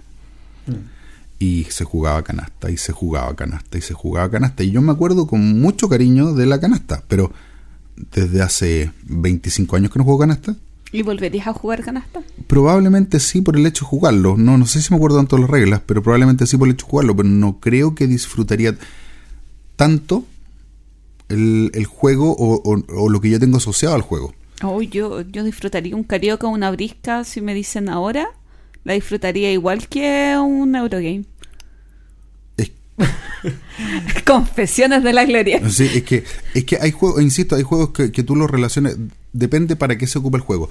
Un poco caemos en lo mismo. El juego está absolutamente, yo creo, es una opinión personal, que está absolutamente contextualizado al grupo de jugadores. Yo creo que muchas veces falta un poco de empatía en el mundo jugón eh, y a mí siempre me ha llamado la atención ciertas corrientes que son eh, contrapuestas entre ellas más que complementarias. Por ejemplo, están los Eurogamers contra o versus los Ameritrash o los amantes de cierta mecánica en contra de las otras mecánicas y hay una, una suerte de disputa de por qué una es mejor que la otra cuando es súper fácil entender que hay ciertas personas que valoran más algo que otro o que lo pasan mejor con una cosa que otro. A mi papá le pasa algo con su grupo de juego, por ejemplo. Que él tiene una influencia mía de, que, de jugar siempre juegos diferentes y ya le agarró el gusto a ir probando cosas nuevas y no jugar siempre lo mismo. Llámese Catán. Pero en el grupo de juego que él tiene con sus amigos, mi papá tiene 68 años y tiene un grupo de juego. Estoy muy orgulloso de él. en el grupo de juego que tiene con sus amigos, él juega el 95% de las veces Catán. Y la razón, bueno, y él tiene un bolsito de género eh, donde eh, echa sus juegos, su, su bar en park, su, eh, qué sé yo, su Carcassonne, tiene hasta un Eclipse, tiene, tiene varios juegos. ¿Un eclipse? Tiene un Eclipse, tiene un... Brutal. ¿Cómo se llama este de Simone Lichiani, que es el de los aztecas? El, ¿Solkin? Solkin. Tiene un ¿En Solkin. serio? Sí, Ahora, muy bonito ese juego. muy bonito. Y lo lleva a puro pasear. Porque finalmente lo, lo- lo abre, se, se, se entusiasma, empieza a, abrir- a explicar las reglas y los amigos le dicen, mira, otro día. Juguemos Catancito, que lo conocemos, lo pasamos bien. Y el 95% de las veces, salvo excepciones, juegan Catán. Pero yo creo que ahí se da más por la edad. No, O sea, no, no, pero- no, sí. porque igual eh, es una versión un poco más grande al cambio Bueno. que no debería tener como una generación más joven de Ojo que- 20 años. Ojo que él es el más viejo del grupo. Y Ah, por ya. harto, por No, bastante. Pero no, yo creo que también hay una, un, un poco por la interacción, porque cuando tú ya conoces, tienes un diablo conocido, y cuando tú ya no tienes que pensar en las reglas, te da espacio para otras cosas. Cuando tú tienes que aprender un juego, por lo menos los primeros, el primer juego el- o el primer y segundo juego, estás pensando en las reglas. Exacto. Nosotros estamos muy metidos en la mecánica, cómo hago que esta maquinaria sea más eficiente. El gallo que juega más Ameritrash está cómo hago que el dado que me salió uno no haga que me maten Claro. ni que me coman. Exactamente. Están muy enfocados en el juego. Cuando tú ya has, has- le has dado vuelta, tienes un juego, ya tienes eh, cierto cierto rodaje con el juego, hay otras cosas. Probablemente la interacción, probablemente ellos podrían cambiar el Catán por, eh, por el dominó. Uno de repente ve eh, personas, o sea, cuatro personas jugando dominó, que entre paréntesis puede ser un juego brutal, brutal así, en que corre la sangre, cuando se sabe jugar bien, eh, que el dominó es un, es un tema. O sea, está el juego y están jugando y están jugando de manera agresiva y bien. Pero ya está tan metido en el, en, en el subconsciente cómo funciona. Probablemente tu papá lo que debería hacer en vez de tirarles un Solkin, que es una cosa así brutal, encima un eclipse, tal vez debería irse con un Ticket to Ride. ¿Por qué? Porque la, la, la complejidad de las reglas es similar y da paso también para interacción. Eh, el, el Ticket to Ride, la gracia que tiene es que puede ser un juego súper amistoso o extremadamente agresivo. Ayer jugamos una partida. ¡Wow! Cada día más enamorada. Del, de la expansión. Mm, jugamos Alemania, el mapa de Alemania. Pero por ejemplo, yo te pregunto la expansión. Probablemente ellos necesitan el juego base. Sí. Claro. Y comprar las cartas grandes para que vean los números. La, ¿Qué número? Yo, yo creo que incluso podría decir, eh, como estaba hablando recién del tema de la empatía, de poder eh, ver un poco a la otra persona, al otro jugón, en el, en el momento en el que está ese jugón y cómo está viviendo su, su curva, digamos, que puede estar a la izquierda, a la derecha tuya, pero da lo mismo, en el fondo ellos están pasándolo bien. Incluso a nosotros nos pasan cosas similares, por lo menos a mí, que yo juego juegos de campaña. Para mí, jugar un juego distinto a Gloomhaven es, es un debate. Cada vez que juego un juego, por ejemplo, si estoy con Omar y con Pancho, que son con quienes estoy haciendo la campaña de Gloomhaven, y decidimos los tres jugar otro juego, es difícil. Porque estamos sacrificando algo que conocemos y que queremos seguir explorando. Que es parecido a lo de Catán en el fondo. Porque, porque en el fondo es como, pregúntale a esas personas, oye, ¿quieres conocer otro juego? No, la verdad no, estoy súper feliz con este, o sea, quiero seguir con este. Y, y en el fondo estoy con mi amigo, todos lo conocemos. ¿Qué, Sí. qué quieres sacar del juego? Si es al final es, al final es eso. Porque nosotros, no- nosotros de repente somos un poco miopes. Porque hablamos de los jugones, nos juntamos con jugones, no, no, eh, hablamos de las mismas cosas, estamos pendientes de la, de la BGG. Estamos, o sea, cuando yo digo en los grupos que nos movemos nosotros, oye, este juego es Splotter, perdón. O sea, todos saben que cuál, o la mayoría sabe de nuestro círculo cuál es un juego de Splotter, pero si tú le preguntas al 99.999% de la población, no tienen idea de lo que estamos hablando. Entonces yo creo que de repente nosotros nos jugamos. Y Catán, por ejemplo, es una cosa mucho más amplia. Nosotros no sé si podemos decir si lo que nosotros entendemos por jugones o jugadores o, ju- o- o- o representantes de los coleccionistas jugadores de mesa nosotros somos a lo que ni siquiera ni siquiera nosotros estamos los Spiel de Jars ni el em, no el Kinder el Kenner Kenner. el Kenner Spiel de Jars ni, ni- a nosotros nos queda corto el Kenner nosotros estamos más allá del, del, del Kenner nosotros vamos un paso más allá El tema, yo creo que eh, uniendo lo que está diciendo Nico y JP, el tema es la empatía. Yo quise traer este cuestionamiento acá porque justamente me cuestiono el, el, mis deseos versus los deseos de otras personas que quizás no están tan cerca al, a- al mundo de los juegos de mesa o no conocen más cosas. Y llevándolo al tema de los Spieles Diares, es justamente por qué, nos, por qué mucha gente los critica y no los, y no los eh, valora por lo que son, porque nosotros no somos el público objetivo de los Spieles Diares. Exactamente. Eh, es la familia alemana.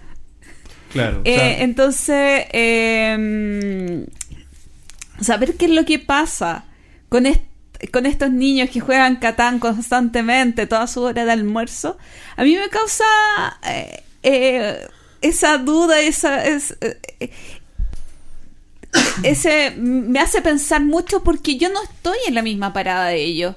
Yo eh, creo que nunca estuve en, en, ese ciclo de la vida en que jugué mucho un juego eh, de los modernos.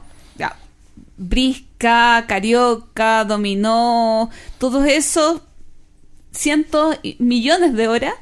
Pero juegos modernos yo nunca he jugado un juego mucho. Pero todos hemos pasado, ya sea por, o sea, todos hemos pasado por etapas de la vida en que nos conectamos con otras personas a través de un juego que no necesariamente es un juego de mesa. Por ejemplo, si tú empiezas a hacer una encuesta dentro de los jugadores, eh, hay algunos que tuvieron un grupo muy importante de rol en su vida.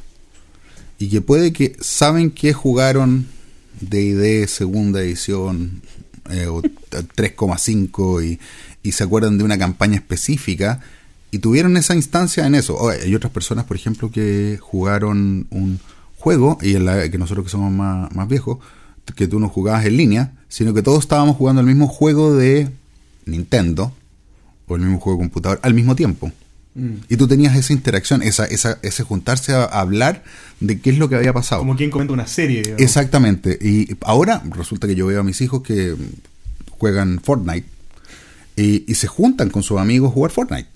Y son todos amigos y salen a jugar lo mismo. Y, y lo, lo encuentro maravilloso. Hay que limitarlo porque en realidad sus juegos están diseñados para que uno no deje de jugar nunca más y gaste toda la plata del mundo. Pero, eh, pero es, es distinto para lo que se usa el juego. Y, y nosotros estamos un, un grado más allá en, la, en, en- en nuestra afición.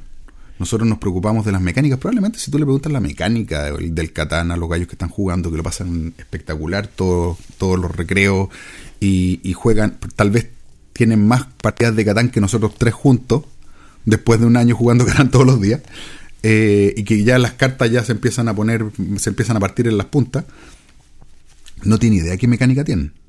No, no, no, no se han cuestionado qué existe, cuál es la dinámica de la mecánica de negociación o qué significa, sino que saben que si, al- si el amigo les tira tres veces o más el ladrón encima es que tienen un problema. No saben que Claustolver es dentista. Nada. También porque- hay- pero- hay otro tema- si, si yo me enojé, si, como, eh, o puede ser una manera incluso de, de ventilar cosas, po- porque el, el, oye, el, el ladrón en Catán es una manera de ventilar problemas. Po. Si yo le tiro a alguien el ladrón... El metajuego del ladrón. Del ladrón, pues, sí, es- Claro. es un tema. Oye, hay un tema también que uno O estoy veré un genio. en, en la- en el prisma o bajo el prisma de un, de un jugón como nosotros, eh, muchas veces se nos olvida que no toda la gente tiene como hobby principal en los juegos de mesa. Y cuando uno hace el símil con otros hobbies que nosotros pudiéramos tener, nos pasa lo mismo pero a la inversa. Por ejemplo, a mí me gusta mucho tocar guitarra. Y cada vez estoy tomando menos la guitarra por razones obvias, porque estoy dedicando mucho más tiempo a este hobby que me gusta mucho más. Y cuando tomo la guitarra, no me dedico, o por lo general, o ahora último, no me estoy dedicando mucho a investigar mucho, a sacar nuevas canciones. Toco las canciones que me sé, porque tengo que maximizar el tiempo que le dedico a la guitarra. Entonces, probablemente estos chicos que juegan Catán no, no estarían tampoco interesados en hacer una investigación de otros juegos o aprender otras reglas porque tienen otro hobby, tienen otras cosas. Van a llegar a jugar Fortnite a la casa o, o sa- o salir con las niñas o hacer otras cosas que el tiempo de preparación de otro juego ya les quita tiempo para esos otros hobbies. Entonces probablemente están bien como están. Y además uno tiende a repetir dinámicas cuando se cambia de hobby. Por ejemplo, eh, a mí me gusta mucho leer, pero ocupa mucho espacio. Entonces de repente me, he pasado por periodos en que en vez de leer veo animación japonesa, que para efectos prácticos son seguir historias. Y he pasado, después me cambio a jugar con consolas, porque si no juegan más con computador, porque uno puede gastar todo el del mundo jugando en computador. Pero uno termina, yo termino jugando juegos de historia. O sea, finalmente son diferentes maneras de consumir una historia. Perfecto. Por ejemplo, mi beta coleccionista he pasado por coleccionar diferentes cosas. Tuve un acuario, finalmente terminé teniendo cinco acuarios. Eh, hace poco, por ejemplo, hace algunos meses, decidí tocar ukulele. Porque quería tocar ukulele. Adivina qué pasó. Tienes 10 ukuleles. Absolutamente. De hecho, tengo 10. Soy un genio. ¿Cuántas manos tienes, Nicolás? Ese es el tema, porque resulta que finalmente me compré un ukulele muy bonito, empecé a tocar y después descubrí que había otro ukulele que tenía un sonido un poco distinto. Entonces, oye, para esta canción, porque a mí lo que me gusta es estudiar y coleccionar. Entonces, finalmente termino estudiando, entonces te- terminé teniendo un ukulele de una madera, terminé teniendo un ukulele de otra madera, terminé teniendo un ukulele tenor, un ukulele eh, concierto, un ukulele... Y, y- y finalmente volví a repetir el... Uno repite el modelo con otra cosa. Entonces, eh, fina- yo creo que es lo que tú dices, que uno, uno empieza, y si no fuera probablemente el Catán de estos de estos niños so- es el, el dominó de hace 60 años. Exacto. No, no, no, no hay más que eso. Eh, La gente, los jugones de hace 60, 70 años jugaban bridge, que es una ciencia, o jugaban ajedrez. Se dedicaban a Claro. estudiar el- el- el- la- dinámica, el concepto, la meterse en el cuento, estar concentrado. Ujú. ¿Cachai? Uno, uno- y uno va avanzando con el tiempo. Que, eh, no sé, en el- nosotros de aquí probablemente a 20 años, nosotros nos gusta un poco la materialidad y por eso yo creo que ha vuelto un poco, porque se ha ido tantas cosas al- al- a la parte cyber, digamos, que yo creo que somos los que quedamos en el, en, en el cuento de la materialidad, nos, nos queremos un juego, queremos tocarlo. eh, pero ya los más jóvenes que eso no les va ni les viene, incluso gallos de la misma edad que nosotros, Gloria, el, No sé, no sé por qué me meten en este mismo saco. eh, ya hay muchos que están jugando para justamente como tenemos tan poco tiempo y que les gusta jugar y están en el hobby por jugar, están jugando en eh, plataformas virtuales y mantienen 30 juegos simultáneos. Porque van jugando por esta cosa por turno, entonces van y tienen un minuto y empiezan a jugar un turno de este, un turno del otro, un turno del otro, un turno y así van jugando. y, y ya la materialidad pasa a un segundo plano y probablemente la generación que nos siga ya el tema de los juegos tal vez sea un chiche Claro. y, y lo ocupen para eso, digamos. O sea, y de que 100 años no sé qué va a pasar, digamos. Pero Sí, hay, hay un- otro tema que estos niños que están jugando Catán eran tres o cuatro, no sé, cuatro, ¿cierto? Sí. Y probablemente eh, e- entre ellos estén divididos también entre los que estarían como eh, gustosos de conocer un camino de jugón y la otra mitad de ellos tal vez no. Hay dos cosas que no, no he dicho. Sorry. Eh, este grupo cambia. No son los mismos niños siempre. Ah, ok, pero es el mismo Catán. eh, eh, pero es en la misma mesa. ok, Y lo otro es que en la universidad hay una ludoteca. Ah, bien. Por lo tanto, hay juegos, hay otros juegos disponibles. Lo que me llama la atención que todos los días jueguen Catán. Claro, puede, puede responder a distintas cosas. Quería extrapolar algo que me pasa a mí en mi trabajo. Eh, yo les he contado en algunas ocasiones que hemos jugado Time's Up, ¿sí? Eh, que es- para mí es mi juego que, que yo puedo enchufar en muchas situaciones y tiene un 99,9% de éxito. ¿Bien? Eh, en el caso de los de los de las juntas de juego con, con- en, en mi trabajo, eh, hemos jugado Time's Up, no sé, con 10 personas y es un juego que me han pedido repetir. O sea, hemos hecho, es- hemos tenido que hacer excusas para volver a juntarnos, para volver a jugar Time's Up, porque de verdad el juego les gustó muchísimo. Me han pedido comprarlo y todo. La recepción del 100% de la gente fue muy buena. Pero hay un 30% de las personas de esa noche de juego que finalmente eh, se interesaron un poquito más por los juegos y me han preguntado por cuál es el siguiente paso, o qué otros juegos hay, o cuándo nos vamos a juntar a jugar otra cosa. Pero el 70% quiere jugar Time's Up porque lo pasó bien eh, jugando ese juego. Bien, entonces, si bien todos lo pasaron bien, los intereses se van, se van abriendo en el fondo. No, uno no podría decir que a las 10 personas las vas a meter en un segundo nivel de juego porque no todos tienen el interés de seguir avanzando. Hay algunas personas que quieren quedarse ahí, porque lo pasan bien ahí. Entonces yo creo que está en, en- un poco eh, una de las primeras conversaciones que tuvimos, Gloria, de que para peregrinar o para evangelizar hay que saber leer muy bien a las personas, digamos, y hasta dónde están dispuestas a llegar. Bueno, nosotros intuitivamente yo creo que todos los que nos dedicamos a jugar un poquito, eh, todos los que podríamos jugar un Food Chain Magnate, como dice la Gloria, eh, todos tenemos metido en el cuento la e- evangelización. Sí. Eh, y yo creo que porque intuitivamente entendemos que para llegar hasta donde estamos hay que recorrer un camino. Eh, no, es- no es así como llego así a la, al- a la fiesta familiar y ya tías, siéntense. Voy a sacar Indonesia. No funciona. No, no, no va a funcionar. digamos. Entonces, y de hecho, in- inclusive dentro de nuestros círculos jugones, hay personas que llegan hasta un punto nomás. Eh, y, y- y más que eso ya se empiezan a, a, a poner... Comienzan a no disfrutarlo. Absolutamente, o sea, se empiezan a complicar. De hecho, yo creo que el, el extremo, yo creo que también va un poquito por lo que tú dices, eso de que tenemos nosotros de los euro contra los Ameritracher y la cuestión, etcétera. Yo creo que tiene que ver dos cosas. Uno, por pertenecer a un grupo, porque a todos nosotros nos gusta pertenecer a un grupo, eh, aunque- y más chiquitito, digamos.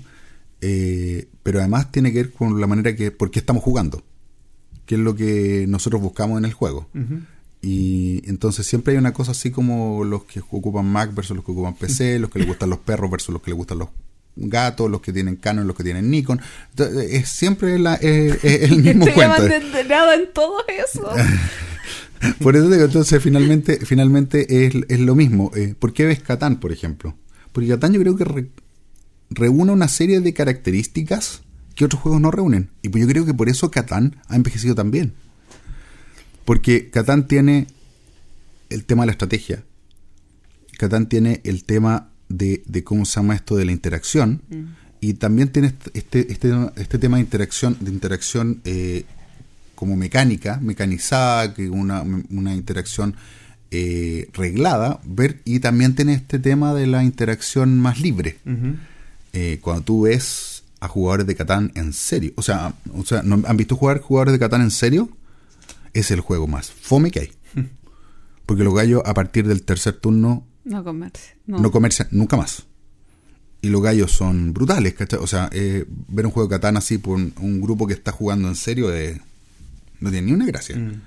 Eh, en cambio, cuando uno ve estos grupos así más light, es súper entretenido el Catán. Uno ve que lo están pasando bien. Claro. O, o jugar carcazón con gallos que juegan en serio, que esos que se saben las losetas de memoria. Es como para es como para tirarles benzina encima y quemarlos, digamos. O sea, no, es, una, es una cuestión espantosa. Eh, por eso, eh, esa es la gracia que tiene estos juegos. Por eso es que estos juegos envejecen bien. Y por eso que se- seguimos nosotros, y seguimos ocupando Catán. Y yo sé que tú no tienes Catán. No, no tengo que Yo tampoco. Voy a tirar benzina, voy a quemar Es este que no lugar. somos coleccionistas. No, pero el Catán hay que tenerlo porque tiene esa gracia. Pues esa es la gracia de, de Toiber. Que hizo un juego. Yo lo único Que que tendría de Toiber es al hijo. Al hijo de Toiber. ¿Qué te pasó? Es guapo. Bueno, este es el momento entonces en Este que es el le momento. preguntamos... ¿Cómo se llama el hijo de.? Eh, ay, eh, tiene un nombre. Debe que- tener un nombre. No, que eh, tiene un nombre como que. Berhard, ¿no? que no, no, tiene un nombre que podría ser perfectamente un chileno. V. No, así como Juan, Pedro, No, así como. Filipo, Timoteo. Ay, no me acuerdo cómo se llama el hijo de. Toiber, pero. Carlos. Pero lo sabía. ¿Carlos? No, no me acuerdo. Bueno, no me acuerdo cómo se llama entonces- el hijo de Toiber. Lo voy Desde, a buscar. desde aquí te contactamos, hijo de Toiber. Queremos que sepas que Gloria te ama. Y ahora para ti te ponemos el siguiente tema. Bueno. eh, Sería, sería todo una, un... ¿Cómo se llama? Una, un Si lo- halago saber que nos escucha el hijo de sí, bueno. Si lo veo en Essen y me saco una foto con él, se las mandaré. Ahí lo vamos a conocer. Eh, Mientras que nos invite al matrimonio, ni un problema. Bien, este es el momento entonces en que le preguntamos a Gloria si fue respondido su minuto. No, tengo que irle a preguntar a los niños. Oye, Te- te- te ¿por qué juegan todos los días Catán? ¿Saben que existen otros juegos de mesa? También hay una cuestión muy importante que se nos olvidó. A ver.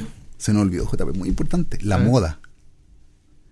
La moda. Está de moda. Está de moda. El, en el- no me acuerdo quién me lo dijo, que era en hace algunos meses fue así, que era parte importante del el, el zorronismo universitario, jugar Catán. Zorronismo es eh, ¿cómo se- como algo hondero. Es que más allá que hondero, eh, Eh. es, es- es el, el- para llevarlo a un contexto más de película americana, es el, el zorrón vendría a ser el jugador de, Rugby. de, de fútbol De americano, fútbol americano. de fútbol americano, que es el ganador, Sí. el que se lleva a la niña Sí. bonita, ya.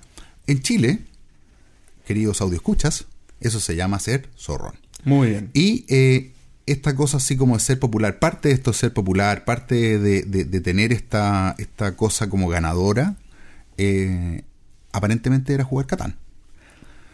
Yo no sé si es verdad o no, cosa que yo creo que sería malo en un sentido bueno porque probablemente va a haber más gente que lo va a conocer. Eh, y esperamos que en el futuro que estas personas que tienen estas características no tan positivas se transformen en personas re- De bien. de bien y útiles para la sociedad. Transformé mi vida gracias a Catán. Oye, sería súper bueno. A mí me encanta que más y más gente juegue Catán. Sobre todo si tiene una posibilidad de que se abra mucho más el hobby a gente que tal vez nunca pensó entrar. Yo creo que el, el hobby está cada vez más, y no sé si eso se ha tratado alguna vez en un tema de la semana, pero el hobby está cada vez más visible. Creo Eh, que lo hemos hablado. La... Sí, pero no, no he dicho nada yo, yo creo que es muy importante lo que yo digo. A ver. no, de que es visible el, el hobby, eso. No, el que es más visible, pero yo creo que estamos sufriendo un poco, vamos, vamos retrocediendo, vamos el- con el péndulo para atrás. En el sentido que el- el- hay cierto segmento de la población que quiere volver a conectarse con la familia, que quiere volver al tiempo familiar, que quiere volver a tocar cosas, a, parar un poco. Nuestra vida es demasiado rápida, sobre todo las personas que vivimos en grandes urbes en Latinoamérica y, o, en, o en Hispanoamérica en realidad, porque la gente que vive en Barcelona, que vive en, en- en Madrid también les pasa lo mismo. Eh, andamos muy rápido Sí. tenemos muy poco tiempo. Yo creo que esta cosa de darse un tiempo de parar y convivir con otras personas, de, de darse un tiempo solamente de interactuar, eh, lo estamos tratando de rescatar. Y, y la- y la materialidad, el cartón, la madera, eh, tiene que, tienen que ver con eso. Baquelita. Oye, y no, y no es chiste. Entonces yo creo que es- esa cosa está haciendo que, bueno, se- en, eh, en un ah, periódico, porque no se puede decir diario, periódico chileno apareció que, la, que, que los juegos de mesa están, en Chile se- algunos están, ¿cómo se llama esto? Agotando. Yo sé que tiene peculiaridades la, la nota, pero que se están agotando. Eso y- da para un programa completo esa sí, nota. Sí, pero, pero en particular Catán es cierto. Sí. Catán llega y se agota. Pero no es porque los jugones estemos comprando Catán. Porque los jugones todos hemos jugado Catán y un 80% lo despreciamos. Pero el pero pero la gente que compra Catán es la gente el chileno de a pie, digamos, la, la persona que no juega, que lo Exacto. regala. Sí, y, y el fin de semana, no, el lunes apareció una noticia en televisión nacional también mostrando las ventajas y lo maravilloso que era Colonos de Catán y Dixit. Como lo mejor, el gran descubrimiento, la nueva moda. Pero me parece perfecto, Gloria. Sí, es que, no, ¿qué sí, van a lo sé, decir? lo sé. No, eh, va a salir en, en televisión abierta que Descubrimiento Concordia. Es como, no, o Pero sea, qué buen juego, además, sí, además acabas de nombrar probablemente el juego que tiene la portada más horrible Claro, de claro, todos los o sea, juegos de mesa. En el fondo, el, el, esto, la, la hebra, la, la punta de lanza Sí. siempre tiene que ser eso. Y, y no nos tiene que extrañar y nos tiene que agradar que eso pase, porque es la punta de lanza. Y yo creo que Dixit, eh, en ese sentido, yo encuentro que es un juego que tiene tanta potencialidad y que no le hemos, nosotros como jugadores un poco más avanzados, no le sacamos todo el, Mm. el provecho que tiene, uno, por la portabilidad, y dos, porque en realidad, hasta la, desde el niño de 5 años hasta la abuelita de 99, efectivamente puede jugar. Como sale, eh, como dice, desde 4 a 99 años, eh, en realidad todos pueden jugar. Y todos pueden jugar bien. Sí, ese- eso es lo entretenido. Y así yo ya me doy por concluida con mi minuto entretenido y Falta que, que le preguntes a los niños. Cierto, preguntémosle a los niños que nos están escuchando. ¿Qué opinan de.? No, es que, es que si juegan Catán todos los días y nos escuchan, sería muy raro. Sería muy, muy raro. uno nunca sabe. Uno nunca sabe. Bien. Entonces con esto estaríamos La- concluyendo. Ah, la, perdón. asoci- la Asociación Nacional de Catán, vamos, vamos. De- debe existir, yo creo, ¿no? Sí, grupo sé que de hay, Catán, sé que seguro hay que un hay. WhatsApp de Catán. Un WhatsApp de Catán, yo sabía que había un grupo de Facebook, pero un WhatsApp de Ah, Catán no me... Ah, me- capaz que, se- no, capaz No, que yo, soy- me esté confundiendo. No, yo soy miembro del grupo de, de Facebook de Catán. de Chile. de Chile. Y se hacen preguntas muy... O sea, las preguntas son más o menos similares siempre. ¿Puedo poner un camino acá? Exactamente. es una foto que dice, eh, este camino está bien puesto o puedo poner un camino al lado de esta ciudad. Y efectivamente hay situaciones que uno queda mirando y uno dice, chuta, en realidad, en realidad... En realidad como- yo, yo también me lo preguntaría. me parece bien. Siempre hay cosas por descubrir. Bien, eh, con esto entonces estamos llegando al final del capítulo número 47 del entreturno y como ya está siendo habitual, le vamos a pedir a don Nicolás que nos comparta algunas palabras de cierre. Por favor, Nicolás. Así como una, una- unas palabras sabias, Sabias palabras. sabias palabras. Mm. Estimados jugones del mundo. Si van a dejar de comer por jugar, que el juego sea bueno. Gracias. Esa es una ventaja de los Eurogames versus los Ameritrash. ¿Qué pasa? Que nosotros si no nos podemos comer el cartón, en cambio ellos se pueden comer el plástico. Oye, está, está, está- está como en los modelos de alta costura, así comiendo cartón, comiendo, comiendo algodón. Bueno, no me esperaba Sí. una reflexión tan Es profunda. la, dieta verdad. del Catán. Eso es, eso La- deberíamos, deberíamos inventar, la dieta del Catán. Si usted tiene hambre, cómase un meeple. Pero Catán no tiene meeples. No, pues, pero puede ser, ¿cómo se llama esto? El... Ah, no, no tiene meeples, pero la versión americana tiene pedacitos de, de madera. De madera, es verdad. Bueno, y con estos profundos pensamientos de Nicolás, eh, entonces damos por terminado el capítulo. Muchas gracias. ¡Ay! Hay una cosa No muy me podía importante. faltar el gallito del- Sí, del pero capítulo. muy importante, otro- que esto es importante. En Kickstarter, y esto se lo digo por experiencia propia, acuérdense que lo que ustedes ponen de plata es al final la mitad de la plata. Porque la mayoría siempre te generan un gasto extra. Y segundo, si van a ponerse a ver Kickstarter, mejor hagan lo que haga Gloria. No vean Kickstarter. Porque al final la cantidad de juegos lindos que hay son muchos. La cantidad de juegos buenos que hay son pocos. Así que, cuidado. Un sabio consejo para, para proteger eh, billeteras.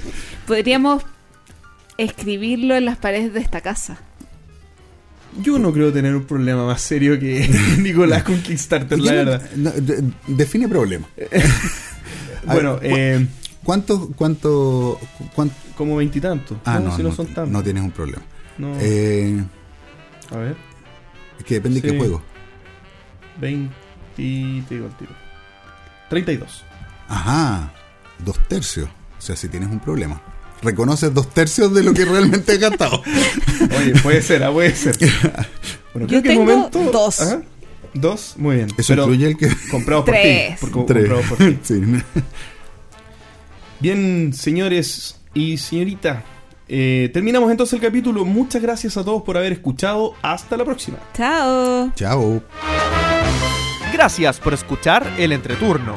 Y recuerden, envíenos sugerencias de historias relacionadas con sus vidas lúdicas. Pueden ser de terror, tragedia, graciosas o hasta de traición. Recuerden también escribirnos para participar en nuestra sección El Entreturno Responde. ¿Y ustedes? ¿Tienen un presupuesto para el hobby? Envíenos sus comentarios al correo elentreturno.gmail.com. Además, envíenos preguntas o temas que quieran que conversemos en el programa. Síganos en Facebook, en Twitter, en Instagram y suscríbanse a nuestro canal de YouTube.